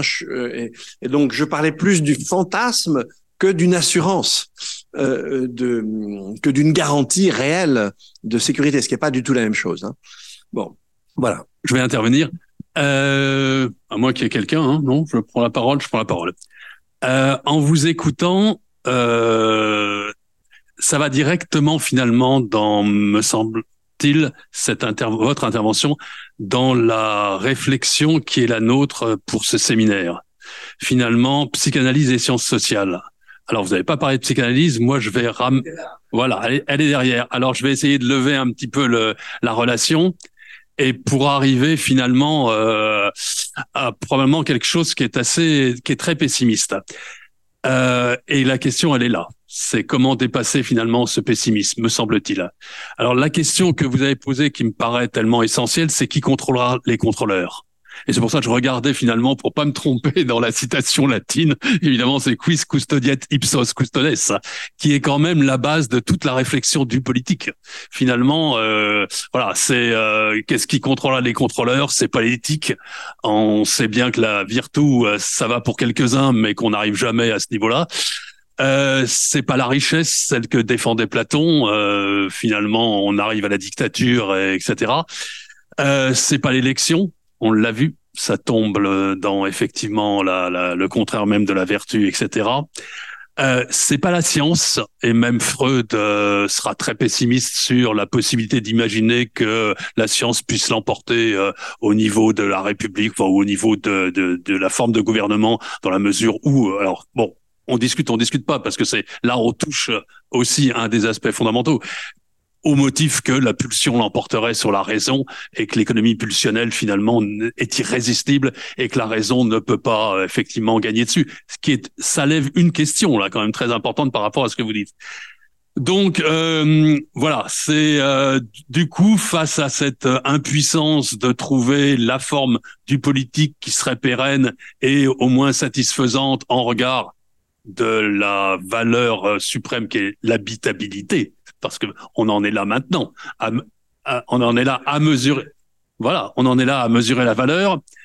Euh, donc, on en arrive à cette règle d'or, et ça c'est très intéressant. Effectivement, c'est que le capitalisme, euh, mais une forme de capitalisme, une forme, euh, voilà, et finalement, l'évolution du de, depuis le 19e et le 20e, c'est la régulation du capitalisme. On n'est pas dans le, enfin, le, le, début du Rockefeller, enfin, enfin, vous avez compris. Euh, on n'est pas dans euh, la barbarie à tout craint, même si elle est derrière. Et il y a une, et là, je vais revenir sur Freud, euh, il y a une approche effectivement économique, tout cet institutionnalisme qui est intéressant. Je pense à François Pérou, en vous écoutant, je me revenais François Pérou, et finalement, l'importance de cette euh, approche qui considère que les institutions et les règles, ce sont des armistices sociaux et que finalement les règles qui sont les nôtres, c'est finalement elles apaisent euh, armistice social. Voilà, elles apaisent les conflits et elles font qu'on arrive à vivre ensemble. Mais derrière, il y a ce que vous dites, il y a la menace qu'effectivement, pour autant que ce sont des armistices, ben un armistice c'est souvent destiné à être fichu en l'air c'est souvent destiné à être contesté et c'est pour ça que la règle est fragile et qu'elle est remise en question. Euh, et donc du coup, on arrive de nouveau, encore une fois, on retombe sur euh, sur Freud et on a, et on retombe sur la fin de la discussion avec Einstein, etc., sur euh, Thanatos Eros et la fin du malaise. Et finalement, cette interrogation, j'ai l'impression que c'est tellement actuel ce texte par rapport à ce que vous dites, par rapport à ce qu'on vit, que euh, de Thanatos et d'Eros, qui l'emportera qui l'emportera puisqu'on a mis euh, avec la technique les possibilités les plus immenses et les mêmes indéfinies dans les mains de types, vous l'avez montré, complètement tarés, il faut le dire, euh, faut, faut dire le terme. Voilà. Alors, d'un côté, le capitalisme a montré qu'il était réformable et qu'on pouvait réformer, qu'on pouvait aménager, qu'on pouvait l'institutionnaliser, qu'on pouvait négocier, etc. Voilà. Et de l'autre, on s'aperçoit que la puissance euh, qui tape contre les règles, qui tape contre les compromis, qui tape contre les institutions, finalement risque de tout emporter. Et on en est là, ça emporte tout, puisqu'on a voilà, tous les chiffres que vous avez donnés et puis tout ce qu'on peut lire sont tellement ahurissants que ça n'empêche, ça ne ramène pas à la raison ceux qui ont le pouvoir dans les mains. Ça les, ça, ça les excite même. Ça les excite encore plus. Et donc, voilà. Qui? Qui maintenant contrôlera les contrôleurs C'est notre question. Et alors on peut rajouter, vous n'avez pas parlé de l'intelligence artificielle, mais là on n'arrête pas d'en parler dans les jours qui, qui sont les nôtres. C'est encore plus effrayant. C'est encore plus effrayant. Donc alors quoi, quis custodes ipsos custodes Parce qu'on peut pas se résoudre à se dire euh, bon, euh, allez, on va se retirer dans notre île. On peut pas se retirer dans l'île, d'autant plus que les îles disparaissent. Donc j'aime beaucoup un écrivain qui, qui est qui est bengalais d'origine mais qui vit aux États-Unis qui s'appelle Amitav Ghosh et euh, lui-même dit, euh, et dans un de ses romans, c'est pas dans son livre qui est très bien fait là sur euh, la réflexion sur le, roman et climat, qui est un livre génial, je sais plus comment il s'appelle. Non, c'est dans le Marchand de Venise ou quelque chose comme ça. C'est un roman récent où il fait dire à un de ses personnages qu'on est possédé en matière de climat. Et je, alors, entendons bien, je vais pas convoquer ici le diable, hein. mais je vais convoquer autre chose. Posséder, ça veut dire que on est en quelque sorte sur des rails qu'on ne contrôle pas et, qui font qu'on n'arrive pas à aller dans une autre direction. Et je vais vous donner un exemple de l'existence de ces rails euh, qui va vous paraître paradoxal. J'essaierai d'en donner d'autres après. On peut tout simplement appeler ça un paradigme d'ailleurs, mais je vais prendre quelque chose qui est assez fascinant et qui touche là pour le coup, qui a vraiment touché l'histoire de l'humanité, qui est ce qu'on appelle le néolithique. Hein, le, le, néolithique, donc l'invention de l'élevage, l'invention euh, euh, de l'agriculture, euh, ça s'étend sur des milliers d'années. Euh, l'agriculture est inventée à quatre endroits différents, avec chaque fois une, une céréale de base qui n'est pas la même. Et euh, donc, euh, avec aucun contact entre ces peuples et à des époques qui sont espacées de millénaires. Et puis l'agriculture elle-même, alors au départ, euh, si on prend le Proche et Moyen-Orient, euh, euh, vous avez l'organisation de la société sous forme de, de communautés agraires. Euh, toute petite communauté, c'est une agriculture plutôt dilettante, elle n'est qu'un des éléments euh, euh, qui permettent aux gens de se, de, de se nourrir ça, ça s'est accompagné dans, durant les premiers millénaires du néolithique de, de formes d'organisation sociale qui pouvaient être très très différentes, certaines absolument pas hiérarchiques, par exemple ce qu'on appelle la civilisation du Rubané, qui dure 8000 ans, c'est pas c'est pas petit, hein, euh, du Nièvre jusqu'à l'Atlantique. Euh, vous avez des villes où vous n'avez aucun palais, aucune forteresse, euh, tous les habitats sont, sont égaux et distribués comme ça. Vous n'avez pas de guerre, vous n'avez pas de guerre pendant 8000 ans c'est quand même pas mal comme truc, alors que c'est des agriculteurs, hein, ils ont quand même du territoire. Ils peuvent se le faire prendre. Bon, alors rassurez-vous, ça viendra, mais ça, ça, ça, a mis du temps. Bon, et, puis après, tout ça va aller vers les empires agraires. là, bah, évidemment, il y a plus le, fait cliquer là, on peut pas reculer. C'est-à-dire qu'on est vraiment trop dépendant de la production par la, euh, la nourriture. Les paysans sont tous pratiquement des esclaves. Euh, et puis, les différents types de domination se sont énormément durcis. Alors, le premier type de là où la chose est plus claire, c'est l'avènement de l'agriculture, si vous voulez. Euh, l'agriculture et l'élevage, c'est une forme de domination par rapport à la nature. Si vous voulez, ils sont curieux quand même nos aïeux parce que franchement, il suffisait qu'ils se retournent partout autour d'eux. Ils voyaient que partout, euh, il n'y avait pas un espace de nature qui n'était occupé par de multiples espèces végétales, animales, etc. Eux, ils sont mis dans la tête, non une surface, une seule espèce, j'y vais. Et bon, alors ça appauvrit les sols, ils ont fini par bon. Bon, wow. Euh, et ça s'est imposé sur la terre entière. Il y a eu des petites poches où on a compris à faire autrement l'agroforesterie. Euh, si vous regardez comment les les les les, femmes mixtec avec ce qu'elles appellent la milpa, c'est c'est presque de la permaculture avant la lettre. Hein. C'est des petites buttes où on mélange des céréales différentes avec. Euh, c'est du bleu intensif. Hein. C'est très productif. Bon, ok, il y a des petites poches comme ça, mais le gros est allé partout vers l'agriculture au sens au sens classique et l'élevage, ben ça c'est clair. Hein, là, vous, vous allez même plus chasser les animaux, vous les fichez dans un enclos, vous les faites évoluer. Ça c'est vraiment le truc bien mal, je domine. Et puis euh, l'autre forme de domination, bah, évidemment, c'est les riches et pauvres. Alors, il y avait des riches et des pauvres avant. On a montré que il y a, il y a des, par exemple, des tons princières au paléolithique, etc. Mais il semble le cas que ces sociétés-là avaient des modalités d'organisation qui étaient très mouvantes et qu'il y avait des moments hiérarchiques dans l'année, des moments qui n'étaient pas du tout, etc. Enfin, voilà. Mais avec le néolithique, il n'y a plus que la hiérarchie. Une hiérarchie très ferme et des inégalités très, très fortes. Et puis, et puis le patriarcat. Alors, quand on regarde, moi j'adore ce que ce que disait Moscovici, mais enfin bon, on va pas aller jusque là, mais quand on regarde, si vous voulez, euh, on, on, on s'aperçoit que partout le néolithique durcit la relation euh, de genre et euh, et la durcit avec une valorisation des euh, si vous voulez, des, des comportements brutaux, violents, etc., euh, à l'encontre des femmes, et chaque fois que vous avez une société qui devient beaucoup plus guerrière, les relations de genre se tendent euh, partout. Et, et, et donc, euh, on, et on, voit ça partout. Quelles qu'aient été les cultures d'origine, il y a au moins depuis l'orignacien un langage doublement articulé, etc. Partout, l'humanité, sans contact, partout on va passer des communautés agraires aux empires agraires et à ces trois dominations. Étonnant. Donc là, on a une espèce de paradigme une espèce de paradigme à une échelle euh, vraiment, euh, euh, si vous voulez, globale. Il me semble qu'on rentre à nouveau dans une période globale ne serait-ce qu'à cause des questions de nucléaire. On y rentre pour la globalisation de l'économie, on y rentre pour le climat, on y rentre pour la chute de la biodiversité, on y rentre pour la déplétion des ressources, etc. Et, donc, voilà, qu'il y a des espèces de rails et, et qu'on est absolument incapable d'aller à l'encontre. Et ce qui se passe pour moi aujourd'hui, c'est des espèces de rails. Et c'est pour ça que je parle de possession. C'est pas, pas parce qu'il y a un démon. Mais, et puis, alors après, euh, on peut essayer de réfléchir un peu plus profondément sur cette histoire de rails. Bah, on parlait tout à l'heure de, de, de, Thanatos, de pulsion de mort. Moi, j'aime beaucoup le texte de, de, de Michel Serres sur la thanatocratie, hein, qui est du, du milieu des années 70 qui est un texte magnifique. Il a compris justement le néolithique, etc.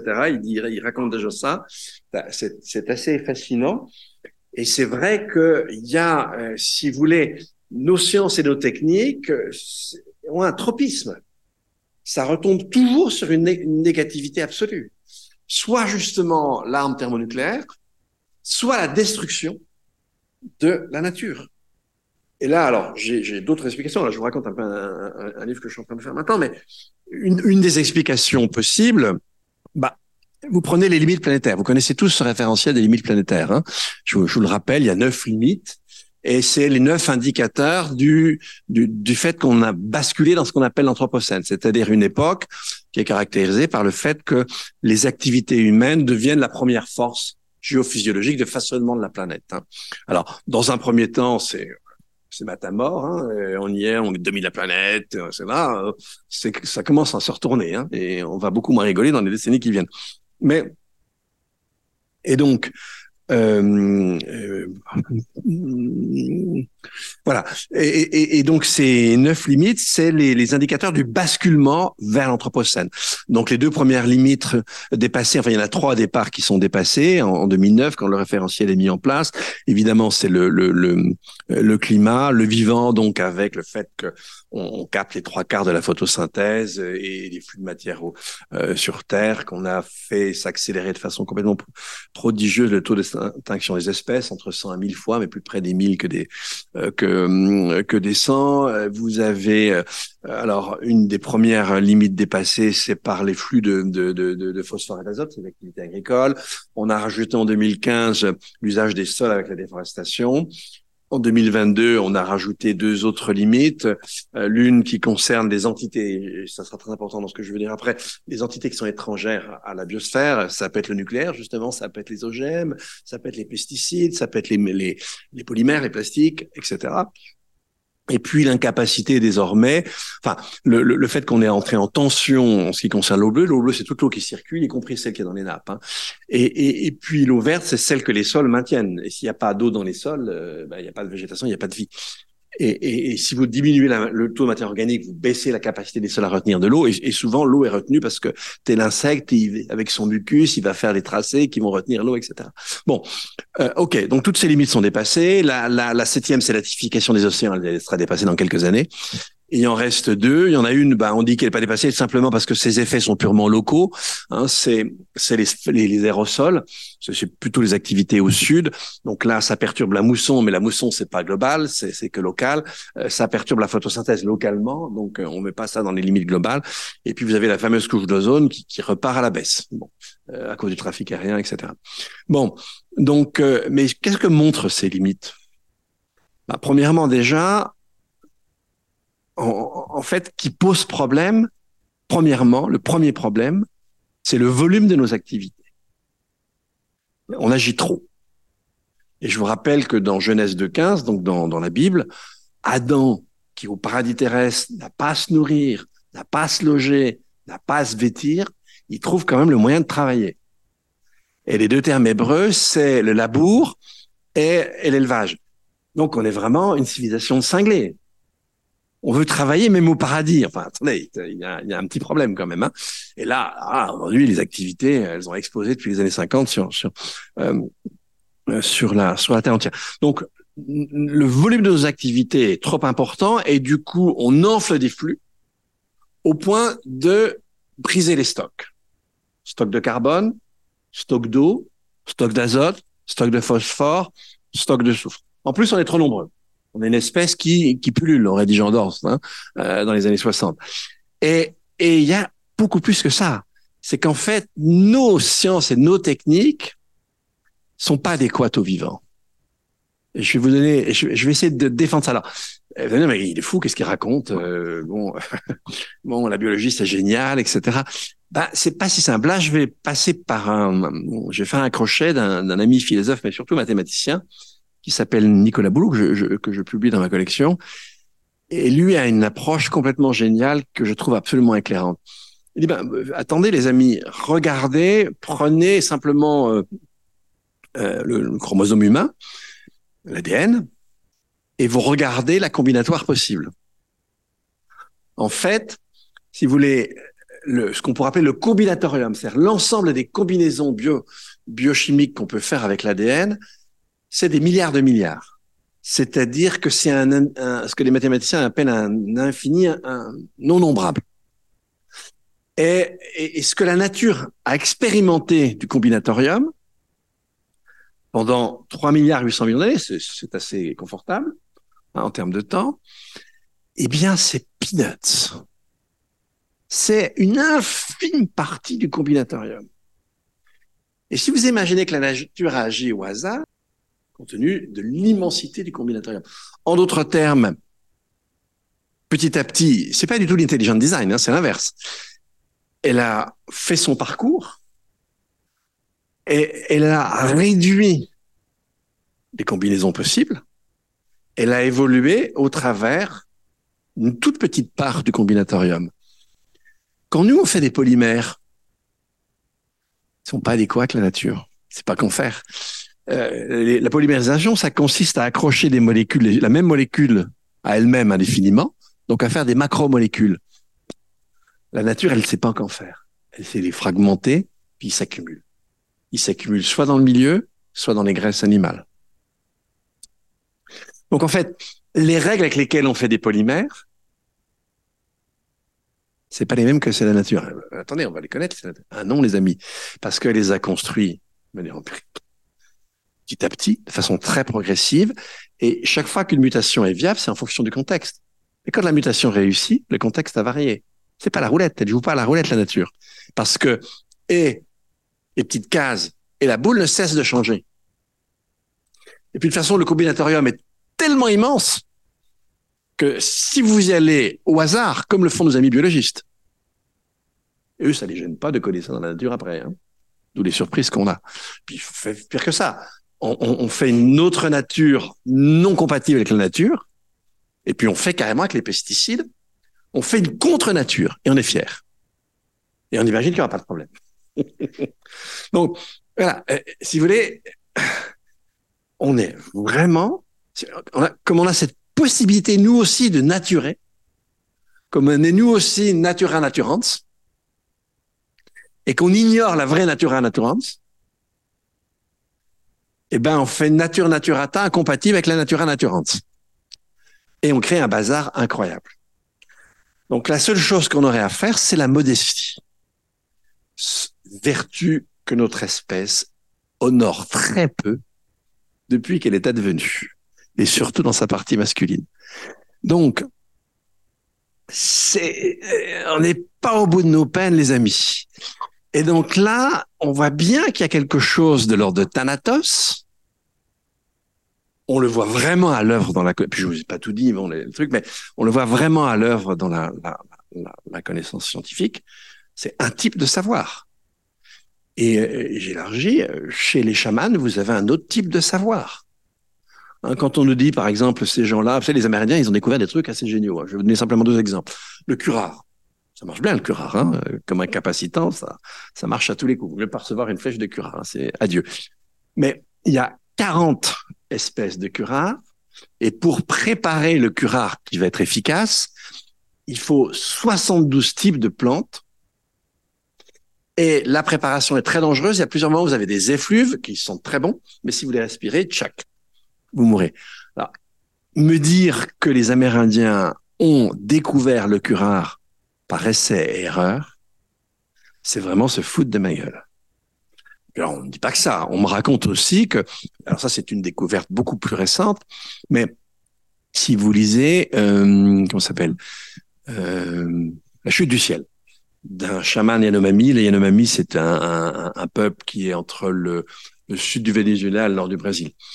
Et euh, donc un anthropologue belge, Bruce Albert, est tombé euh, en amitié avec euh, David Kopenawa, qui est un, un chaman Yanomami. Et ils ont discuté deux phases. Une première phase début des années 90, deuxième phase tout à la fin des années 90. Et, et, puis, il y a eu les premières petites publications partielles, puis ça a fini par donner un, un, un livre dans la magnifique collection La Terre, euh, Terre des Hommes euh, de Mallory. Et là-dedans, il raconte euh, qu'il y a au moins 1000 espèces d'arbres, au moins 1000 espèces d'arbres dans la forêt amazonienne. Il nomme les deux ou trois espèces qui sont ce qu'on appelle les arbres à pluie. Alors nous, on a complètement oublié ces histoires d'arbres à pluie. Dans Platon, dans le vous trouvez que les Grecs ont compris que quand on déforeste, ça assèche le climat localement. Pas mal les Grecs, mais ils l'avaient expérimenté hein, dans la nature euh, dans le Péloponnèse. Et puis, euh, euh, ok, on découvre ça avec Christophe Colomb, avec les colonies, on l'oublie. Euh, ah, et puis faut Arago, il se demande, et puis c'est Boussingault le premier qui est bon, voilà.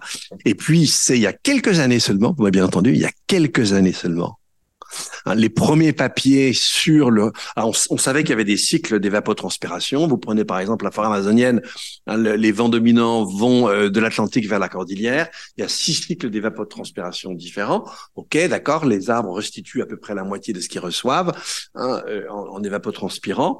Et donc du coup, au-dessus de la forêt amazonienne, vous avez ce qu'on appelle les rivières volantes, c'est-à-dire des, des, des, des, rivières de vapeur d'eau. Ok, on avait bien compris qu'il fallait bien que ça condense, et, mais on savait pas comment ça marchait.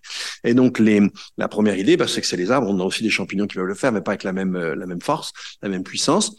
Et, donc ces deux Russes, euh, un, vieux monsieur, une jeune chercheuse, le vieux monsieur d'ailleurs est mort maintenant, qui publient tous les deux, je crois les premiers papiers c'est 2014, je crois là-dessus. Et puis vous avez une équipe de, euh, du Max Planck Institute et puis une équipe brésilienne qui, qui vont essayer d'identifier ces arbres à pluie avec des appareillages hyper sophistiqués. Il faut qu'ils aient une tour pour monter au-dessus de la canopée, etc. Lui, le chaman, euh, il connaît les arbres. Il est nomme. C'est pas du symbolique, hein, il est nomme. Comment il fait? Il n'a pas de microscope? Il n'a pas rien pour monter au-dessus de la canopée. Il n'y va jamais. Il connaît quels sont les arbres à pluie de manière millénaire. Et non seulement il connaissait désigner les arbres à pluie, mais il a tout un savoir de la forêt qui est là pour la préserver.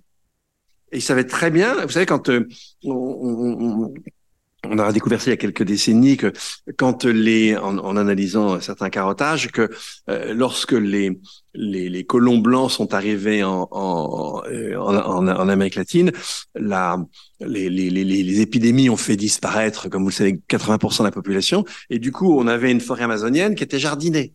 C'est-à-dire juste des petites poches par endroit qui cassaient jamais la continuité de la canopée. Pas con nous, des forêts, on fait des champs à milliers d'hectares pour l'agrobusiness. Enfin, on est crétins, totalement crétins. Et donc, si vous demandez dans les deux cas où ils ont savoir, les dieux.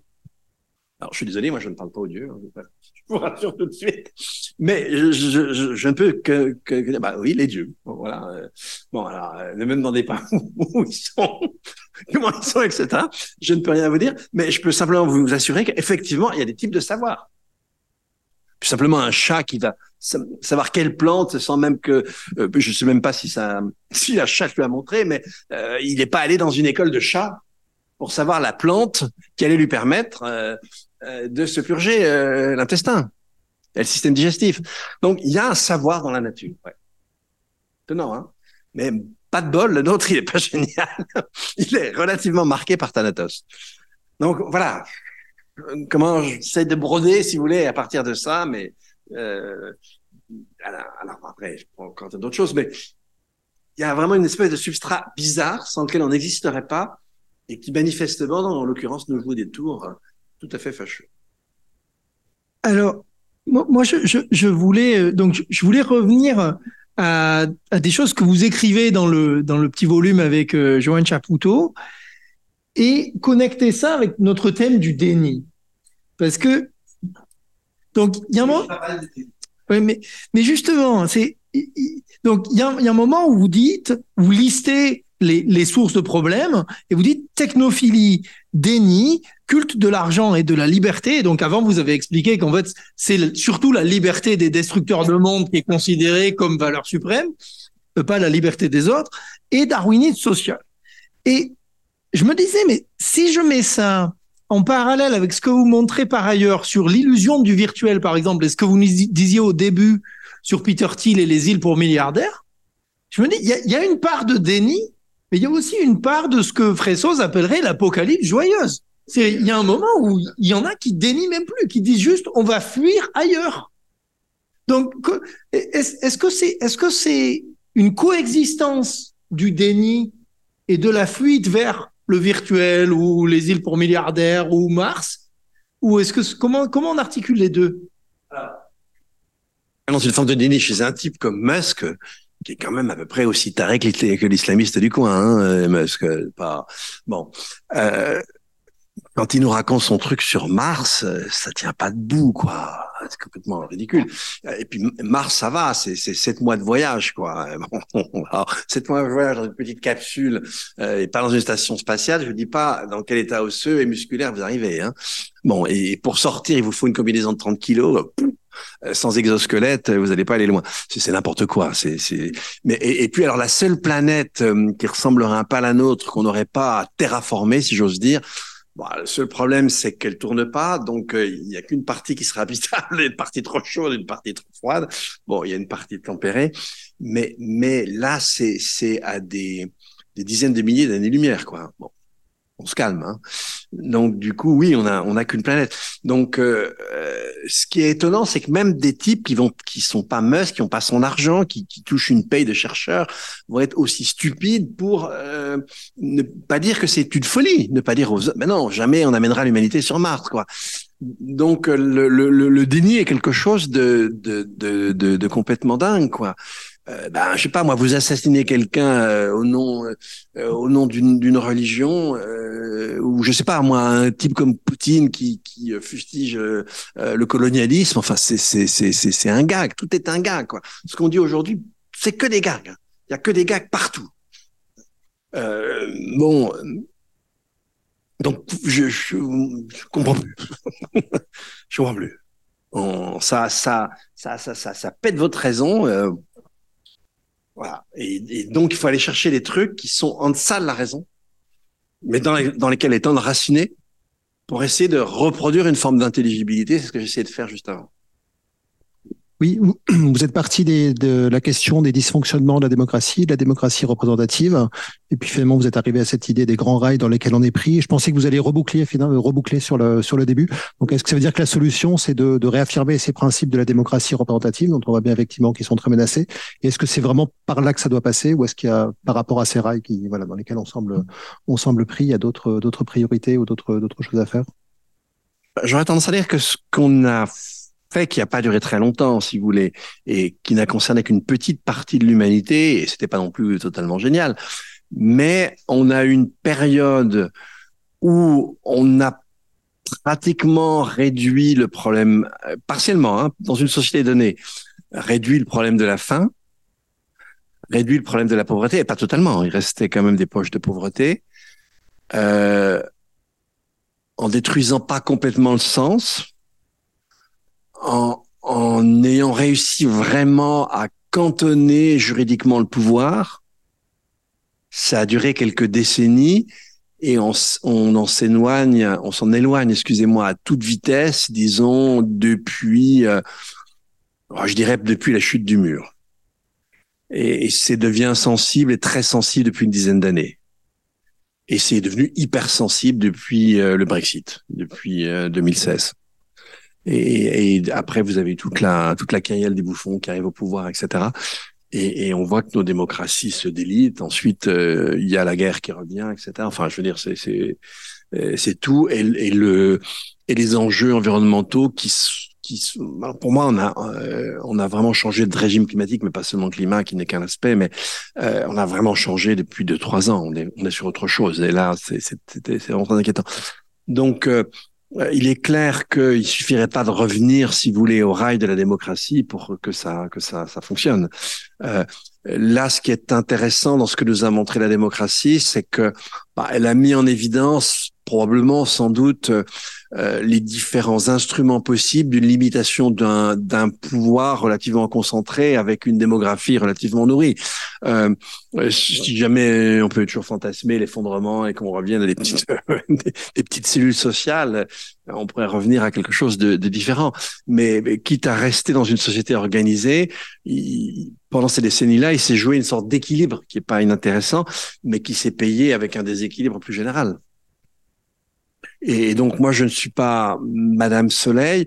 Ce que je trouve, si vous voulez, euh, ce que je trouve intéressant, c'est que on, on, voit dans la société d'aujourd'hui des des éléments d'un paradigme nouveau euh, des éléments d'une société vraiment nouvelle. Alors déjà sur le plan de l'agriculture, bah, on a quand même inventé aujourd'hui, euh, la, la, appelons ça le problème. Chaque fois qu'il y a un mot, il est repris par nos ennemis, mais une agroécologie au sens un peu rigoureux du terme, euh, une bio-intensive, si vous voulez, euh, bah, c'est quand même vraiment génial. C'est-à-dire qu'on soit capable de se nourrir en harmonie avec la nature, en n'ayant plus besoin d'intrants et en la détruisant plus. C'est vraiment énorme. Euh, euh, vous regardez aujourd'hui euh, du côté des genres, ça bouge quand même énormément. Euh, il y a moi un truc qui me fascine en ce moment, c'est ce qui se passe en, en, en, Iran. Il y a deux endroits où je suis complètement fasciné par ce qui se passe sur la question des genres. C'est l'Iran d'un côté et, et, et c'est le Brésil de l'autre. Du côté de l'Iran, alors j'ai vu ça avec une association euh, de, de, de, de, femmes qui s'appelle euh, Famazidi, je crois, quelque chose comme ça, où elle, où elle donne des témoignages où en ce moment, vous avez des femmes qui résistent et qui disent euh, donc euh, aux tenants du régime des Mollahs, mais euh, arrêtez de nous casser les pieds, nous sommes un vieux peuple, nous étions là avant l'islam, on n'a pas besoin de vous. Notre grandeur, c'est la grandeur perse, etc. C'est pas vous l'islam. Waouh Vache, j'aurais jamais cru ça possible. Et, et, et c'est un mouvement social. Alors, il est sans doute archi minoritaire, hein, mais il est intéressant de voir que avec le fondamentalisme, euh, si vous voulez, on, est, on a poussé aussi loin l'horreur qu'on finit par décrocher des gens dont on pensait qu'ils se décrocheraient jamais de leur paradigme religieux. Et, et j'ai un autre exemple euh, que je trouve extrêmement intéressant, c'est ce qui se passe, alors notamment avec les femmes brésiliennes, mais je pense que c'est vrai d'autres peuples, mais faudrait, j'ai pas les données statistiques, mais au Brésil, il y a 200 peuples premiers sur ces 200 peuples premiers, 10%, donc une vingtaine, sont déjà dirigés. Mais quand je dis dirigés, c'est pas euh, c'est pas Macron Jupiter. Hein, c'est c'est une démocratie fondamentale, même bien antérieure à celle-là, euh, où, où, où le, le, le, groupe a voix au chapitre pour son propre son propre destin. Et donc, ce sont des femmes qui deviennent caciques. Waouh Imaginez les Strauss et euh, la délégation de la société civile brésilienne à la COP, qui est emmenée par son gouvernement, euh, vous voyez que c'est en majorité des femmes, c'est-à-dire des femmes, y compris des femmes d'origine euh, autochtone, euh, passées par euh, les sciences de la nature ou l'anthropologie, euh, et qui sont aujourd'hui en train de, de, de former les jeunes femmes leaders qui prendront la suite.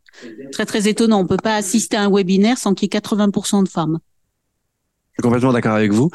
Et, donc, euh, jusqu'à maintenant, jusqu'aux dernières élections d'octobre, il n'y avait aucune Amérindienne, aucun Amérindien au Parlement. Il y en avait un dans les années 80 qui s'est fait virer par les autres. Il n'y en avait plus. Là, elles sont aussi une vingtaine. Enfin, il y avait une cinquantaine de candidats, candidates. L'essentiel était des candidates. Et une grande partie de ces candidates ont été élus. Et je vous dis, 20 de ces peuples sont dirigés par des femmes. Dites ça à Lévi-Strauss, faites-le revivre. Il va manger son anthropologie structurale. Hein. Et donc là, il y a quand même un truc très fort. Et, il y a aussi un souci aujourd'hui des inégalités qui est très vif, parce qu'on a atteint d'ailleurs des, des, une extrémité complètement folle, hein, je veux dire, de ce côté-là. Si on voit d'autres aspects, ce qui se passe du côté des sciences, ce qui se passe euh, du côté des droits, des droits de la nature, etc., moi, j'aurais tendance à dire qu'il y a déjà les briques d'une civilisation alternative. Maintenant, si elle peut éclore, ça va être sous tabassage climatique.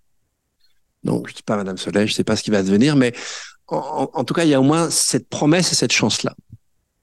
Et donc, c'est peut-être ça la sortie des rails. Euh, je ne sais pas, peut-être qu'il y a quelqu'un dans le dans la salle d'attente, non pas dans la salle d'attente, enfin bref, dans dans, dans la, qui voilà c'est ça, qui qui veut prendre la parole. Euh, moi, je voudrais reprendre sur, je voudrais juste rebondir sur ce que vous dites, euh, mais peut-être que j'ai mal compris, euh, de penser la démocratie, que la démocratie représentative pourrait être de nouveau la solution. Euh, moi, de mon expérience sur euh, l'analyse de l'eau, les conflits, euh, pour pas les citer les bassines, etc., etc. Ce qui est frappant et dans vraiment dans, dans toutes les, les, les enquêtes que je fais de terrain, c'est que finalement, euh, c'est la démocratie euh, directe qui est mise en question. C'est la démocratie, enfin, le représentatif est mis en question aux motifs qui sont loin, qui nous ont trahis, qui mentent, etc. Et la démocratie directe qui supposerait que tout le monde puisse participer, prendre la parole, etc. Euh, quand on analyse euh, les critiques qui sont portées au Cénacle qui décide sur l'eau, au groupe, etc., c'est la démocratie directe qui est mise en question. Autrement dit, euh, on ne veut pas effectivement que tout le monde parle. On veut se ram... par exemple l'eau, il faut pas que tout le monde parle. Il faut que ce soit simplement les gens du local.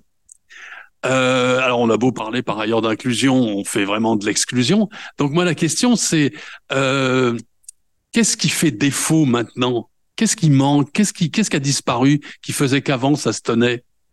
Alors évidemment, la confiance dans les institutions, etc., ça, ça, ça semble avoir glissé euh, avec une vitesse euh, incroyable. Comment est-ce qu'on peut rétablir ça? Parce que c'est, c'est la démocratie même directe qu'on connaît pas, puisque en fait, enfin, d'abord le premier point, c'est la démocratie représentative, qui est le fonctionnement de la démocratie. C'est celle qui permet à la démocratie de fonctionner. C'est celle-là qui est mise en question. Et la démocratie directe ramassée sur des petits cénacles ou des petits groupes, etc., fonctionne pas davantage. Et moi, je me demande, mais c'est quoi le, le, le c'est quoi les formes du vivre ensemble qui, qui, que l'on peut penser et qui sont pensables et qui sont possibles? Dans je moi, suis très pessimiste. Oui. hein. J'ai eu la, la chance d'assister comme observateur à la Convention citoyenne pour le climat. Il me semble que ça pourrait faire partie des- de, de, ces briques de, de, voilà, de construction de cette nouvelle civilisation. C'était quand même extrêmement intéressant parce que là, il y avait bien une dimension d'intérêt général. Alors le, finalement, le seul bon, des personnes tirées au sort, très représentatives, et c'était même presque émouvant de le voir de la société française dans toute sa diversité en termes d'âge, de revenus, de, de type d'habitation, etc., qui au départ n'étaient pas particulièrement, pouvaient être clivés et qui, confrontés, euh, débattant ensemble euh, avec des experts qu'ils avaient eux-mêmes ou des expertes qu'ils avaient eux-mêmes euh, choisis, sélectionnés, etc., arrivent à des positions quand même relativement consensuelles, des positions complètement applicables. Donc ensuite, toutes les décisions, bah, il y a une forme de trahison puisqu'on leur avait promis une, forme d'application qui n'a pas eu lieu ou très partiellement. Mais moi, j'ai trouvé ça vraiment Enfin, c'est quelque chose qui m'a qui m'a semblé à la fois intéressant et une, une possibilité aussi justement d'espoir de reconstruire quelque chose qui soit pas complètement du côté de la démocratie représentative, mais qui soit aussi euh, voilà, qui soit pas non plus complètement, qui soit pas non plus du côté du local, mais dans lequel il y a une forme de, de délibération particulièrement intelligente et dans lesquelles on voit au fur et à mesure des, des sessions les personnes progresser, voilà, vers, vers une construction de, de propositions euh, qui tiennent. Pour, moi, c'est très très intéressant. Hein. Euh, c'est très intéressant, mais je pose je, pose pas. Hein. Je pense qu'il y aura quand même toujours un socle de, démocratie représentative, mais si on conforte pas et si on redonne pas toutes leurs mesures aux deux autres modalités, ça marchera pas. Euh, et, donc, euh, il faut redonner une place plus réduite à la démocratie représentative, y compris d'ailleurs avec des procédures comme le recall aux États-Unis, où vous pouvez très bien en cours de mandat euh, éjecter un élu parce qu'il ne fait pas du tout ce qu'il quoi il, s'est engagé. Donc là, on a un besoin de, de refondation, mais une refondation, ça se fait à chaud. Ça se fait sur la base d'événements dramatiques. Euh, c'est très dur, euh, quasi impossible de, de faire à froid. Mais effectivement, ces expériences-là montrent que aujourd'hui, pour peu que effectivement on s'en donne les moyens, euh, euh, il y a des ressorts qui ne sont pas brisés. C'est déjà pas mal. Ça, je dirais, c'est la première remarque. Deuxième remarque, je dirais, faisons attention. Moi, ce qui me fait perdre dans, dans la jeunesse souvent, c'est que elle a tendance à être déjà sur les petits groupes, les petits collectifs, etc., et à déserter la démocratie représentative déserter la démocratie représentative, si c'est pour mettre euh, Le Pen ou Mélenchon, moi je suis pas trop d'accord. Hein. Euh, donc euh, voilà, ça, ça me fait peur. Euh, la désertion de la démocratie représentative, même dans l'état bizarre où elle est maintenant, non, euh, essayons de la garder euh, le maximum. Réinstaurons la confiance, parce que c'est un problème de confiance. moi, je pense que si vous voulez, on n'arrive pas à reconstruire sans avoir d'effet. Et que euh, là, on est dans une dynamique de dégringolade. Donc, notre réflexe premier, c'est de freiner euh, pour éviter la dégringolade. Je pense qu'on a tout à fait raison. Mais je pense qu'on l'évitera pas. Et qu'à un moment donné, euh, si vous voulez, on va vivre des choses dramatiques qui donneront le cadre d'un souffle nouveau, en fait. Euh, bon, voilà, je, je, j'arrive pas à dire autre chose, quoi. Alors après, c'est quoi le drame? On va le payer comment? On va en sortir comment? Euh, Là, je suis désolé, je suis pas Madame Soleil, j'en sais rien. Mais mais je vois bien que la dynamique, elle nous mène vers quelque chose comme ça. Quoi? Non. Je sais si ça marche. En fait, c'était pour rebondir sur ce que vous avez euh, dit entre le déni et cette expression apocalypse joyeuse. J'ai pensé qu'il y avait peut-être quelque chose qui s'opérait en fait d'un déni de la limite ultime et on va l'appeler simplement la mort. C'est-à-dire le traitement de la mort dans le capitalisme pulsionnel dans lequel nous vivons, en fait, donne tout à fait une idée, en fait, du traitement du vivant. Voilà, c'est juste ce que je voulais dire. Je pense qu'il y a quelque chose aujourd'hui du de la, la place qu'occupe la mort, ou plutôt la place qu'elle n'occupe pas, qu'elle est complètement éludée en fait de la plupart des sociétés capitalistes, qui évidemment, pour reprendre, on parle beaucoup d'Eros Thanatos, mais allons même plus directement. Aujourd'hui, comment traite-t-on la mort? Non. Voilà, non mais également le virtuel, on ne meurt jamais dans le virtuel. Le virtuel est du domaine de l'illimité, il élude la mort là nos sujets avec la loi en cours. Exactement. C'est peut-être une agrafe en fait entre cette apocalypse et ce déni. Et là, je, le livre n'est pas sorti, il devrait sortir en mars, mais je vous invite à lire du, un d'une psychanalyste, c'est euh, c'est Farouja Alchini pour la psychanalyste et Bruno Dallaporta pour le médecin, mais c'est aussi un, un philosophe éthicien et ils vont sortir un livre en marche chez un petit éditeur, mais l'objet du livre est de défendre une posture en disant on reste sur la loi Leonetti. Elle a déjà des possibilités qui sont importantes.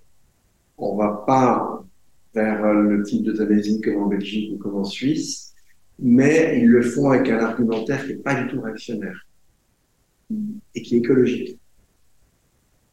Et je n'arriverai pas à vous restituer comme ça en, quelques mots, mais c'est vraiment intéressant. Et, et, donc, euh, c'est une façon aussi de, de, faire revenir, de réintroduire la mort, parce qu'en fait, elle est omniprésente, avec les, les bandes du système, hein, dont on parlait, euh, donc euh, aussi bien la guerre thermonucléaire que, l'effondrement écologique. Et, en même temps, et en même temps, on ne peut pas l'avoir à la pensée.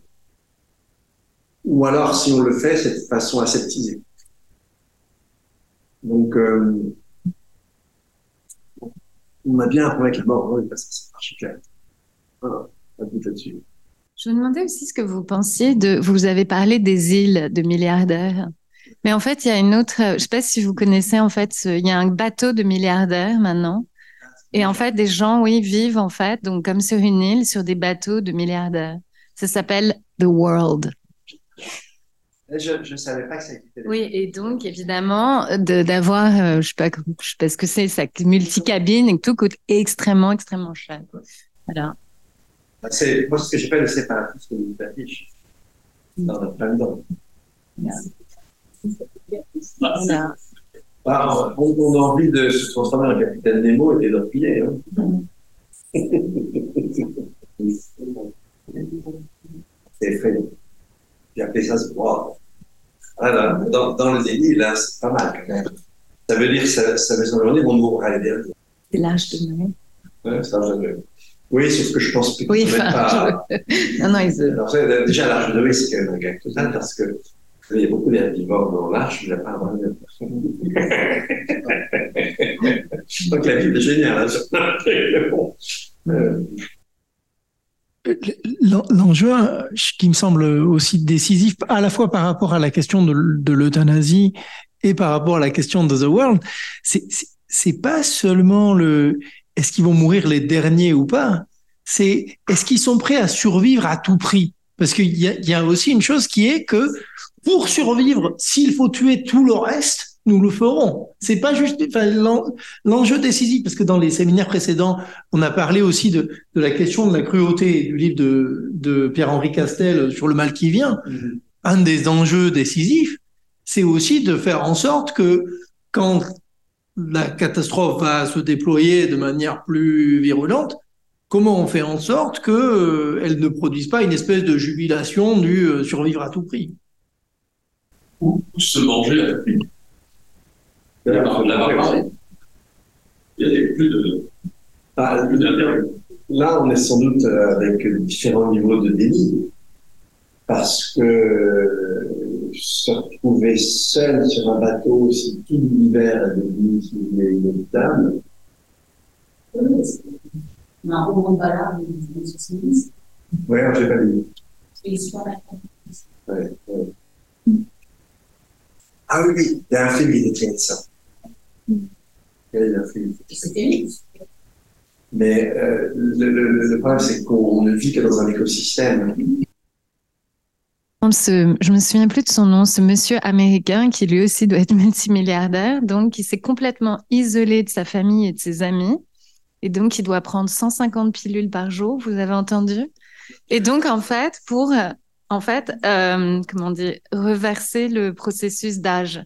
Ah oui, enfin voilà, ils vont voilà, et donc il a il a maintenant, il se lève à 4 heures du matin, il n'a plus aucune vie sociale, s'est séparé de, ses, de sa femme, de ses enfants, etc. Lui, il est tout seul sur le bateau. Ça fait penser à Mais oui, oui.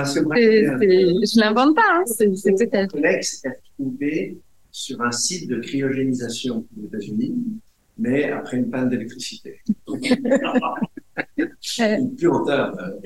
Euh, bah, là, euh, tout ça illustre, c'est faux, c'est-à-dire que vous avez en petit ce qu'on fait globalement. C'est-à-dire que toutes ces expériences, c'est une espèce de. C'est la folie globale du monde tel qu'il est aujourd'hui en condensé. Sur un bateau, l'autre tout seul avec ses médicaments. Mais justement, ce qui est fascinant, c'est qu'il n'est pas seul le fou en question. C'est-à-dire, sa, sa, sa, sa folie, c'est le résultat de ce monde. Quoi. Vous n'en pas conscient, mais c'est complètement ça. Oh, merci parce que c'est je ne connaissais pas. non, mais tu, du coup, comment on sait l'histoire de ce monsieur Parce que si c'est isolé, qui a raconté son ah, il, il, la rend, il la rend totalement publique. Ah donc il est ah oui, oui il est sur les il est sur les réseaux sociaux il a son diary il voilà exactement complètement hein.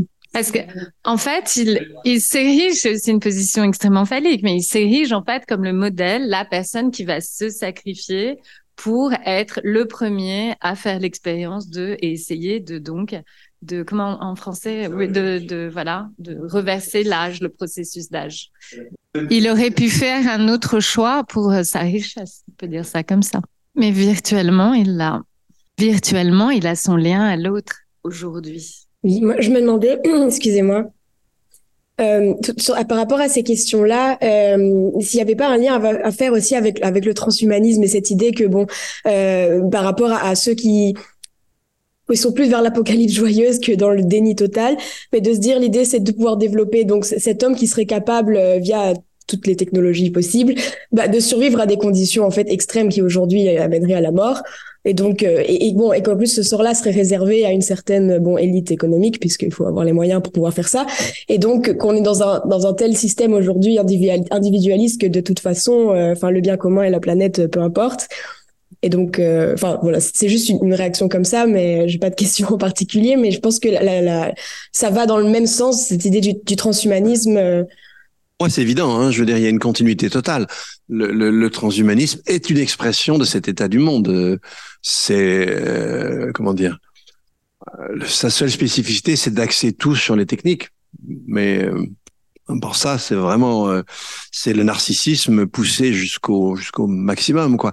Puis c'est le déni d'autrui, c'est le déni de la relation, euh, puisque ces gens imaginent qu'ils vont se survivre sur du silicium. Euh, enfin, on prend toutes les conneries de l'époque, on les condense et on a le transhumanisme. Hein. Bon voilà. Je viens, je viens juste d'y penser, mais aussi par rapport à la culture américaine, c'est intéressant parce que c'est vraiment la culture de la migration et de la frontière. Donc il y a toujours un autre terrain à conquérir. Il y a toujours cette idée en fait du déplacement. C'est la, la, la, la, mort comme frontière à, à transgresser. Hein, c'est ou avec les pratiques euh, des Yanomami, hein, qui consistent, euh, après tout un processus extrêmement complexe et élaboré, à manger leur mort. Donc à réintégrer en fait à chaque fois la mort dans le cycle de la vie. Encore une fois, ça pose la question de la virtualité, de tout ce qui est maintenant, de tout ce qui se fait.